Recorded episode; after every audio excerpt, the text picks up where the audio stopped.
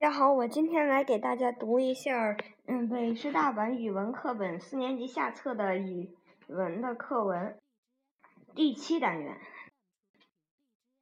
你知道九一八事变吗？一九三一年九月十八日，日寇侵略中国，铁蹄践踏东北三省，血腥屠杀中国人民，犯下了滔天罪行。你知道五月八日是世界红十字日吗？这个纪念日的宗旨是倡导人道主义。这一天，世界人民要开展扶危济困、防疫减灾的活动，开展纪念嗯日活动，能使我们以史为鉴，不忘国史，可以使我们开阔眼界、增长知识，可以陶冶情操，提升我们的精神境界，更好的嗯面向未来。有些事情，有些日子，我们是永远不应该忘记的。五月到了，这个月就有许多值得纪念的日子。五月五月一日，国际劳动节。嗯，二日，时光男逝世纪念日。四日，青年节。五日，马克思诞生纪念日。八日，世界红十字日。九日。战胜德国法西斯纪念日，十二日，汶川大地震纪念日，十八日，嗯，我国第一枚运载火箭发射成功，等等等等，等等等等。冼星海和他的风。一九零五年五月十一日，广州珠江的一条破渔船里，一个婴儿出生了。面对着茫茫的星空和辽阔的大海。母亲给孩子取名为星海。冼星海出生前丧父，靠母亲给人家帮佣养育他度过童童年。从十三岁起，他就一面读书一面打工。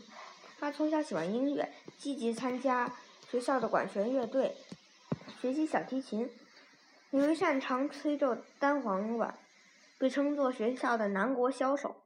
但是冼星海学习音乐的路充满了艰难曲折。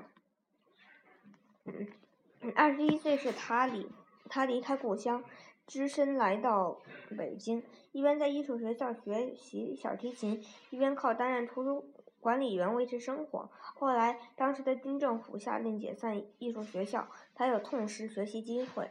不久，冼星海转到上海国立音乐学院，又因为参加学生运动被迫退学。接连的打击。没有动摇冼星海学习音乐的信念，他决定到法国去留学，但他没钱买船票，只好在船上的餐厅里打工来抵船票。他每天端着盘子，穿梭于喧闹的旅客中间。有一次，跳着笑着的顾客撞翻了盘子，领班跑过来扇了冼星海一个耳光。为了到巴黎学习音乐，冼星海忍受的各种屈辱。巴黎的音乐生活丰富多彩。想进巴黎音乐大学学习却很困难。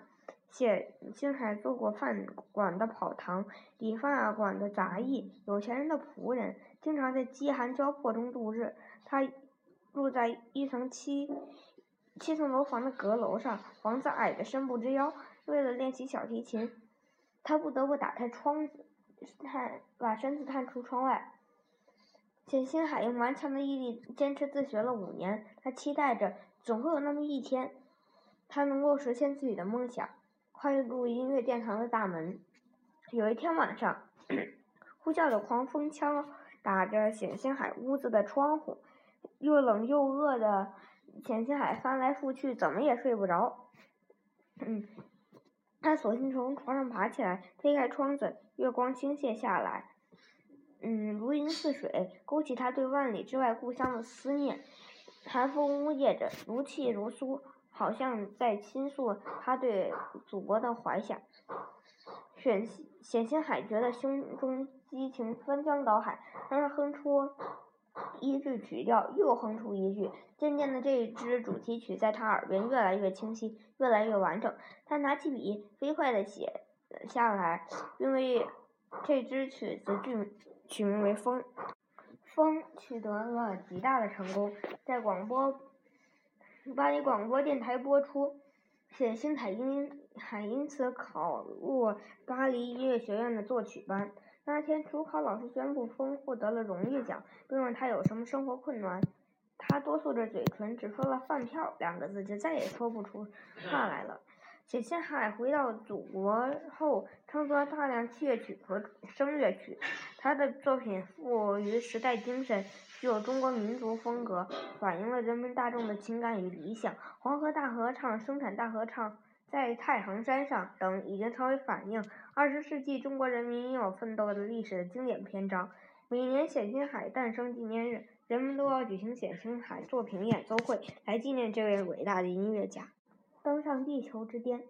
一九六零年五月二十五日，这是一个值得纪念的日子。在这一天，我国优秀的运动员王富洲、贡布、屈英华第一次从北坡登上了珠穆朗玛峰，在世界登山史上写下了光辉的一页。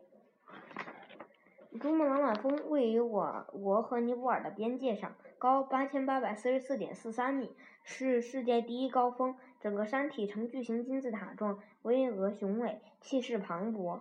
地形是极为险峻，周围群峰 林立，层峦叠嶂。仅海拔七千米以上的高峰就有四十多座，在山脊和峭壁之间分布着数百条大小冰川，还有着许多美丽而神奇的冰塔林。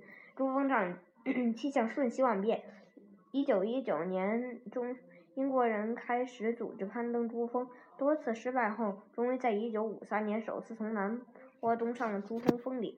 可是，从来没有人从北坡登顶成功。很多人悲观地认为，这是一条不可攀登的死亡路线。中国人向北坡发起了挑战。一九六零年五月二十四日，我国四名登山运动员离开了八千五百米营地，向顶峰嗯做最后冲刺。他们走了两个钟头，来到一座峭壁下。这座峭壁高三十米，冰雪覆盖，笔直陡立。队员们小心地一寸一寸地往上攀爬，但是在离壁顶三米多的时候，怎么也找不到插插足的地方了。之后，这时候队员刘连满。毅然放弃了登上峰顶的机会，甘当人梯。其他三人踏着他的肩膀登上了峭壁。三个队员又又用了二十个小时，走完了最后三百多米的路程，在二十五日凌晨，把五星红旗插上了地球之巅。二零零三年，为了纪念人类登上珠峰五十周年，世界各地的登山爱好者组织了大规模的登。嗯，攀登珠峰运动。嗯，五月二十一日，中国登山队又一次成功的登上了珠穆朗玛峰。谢谢大家。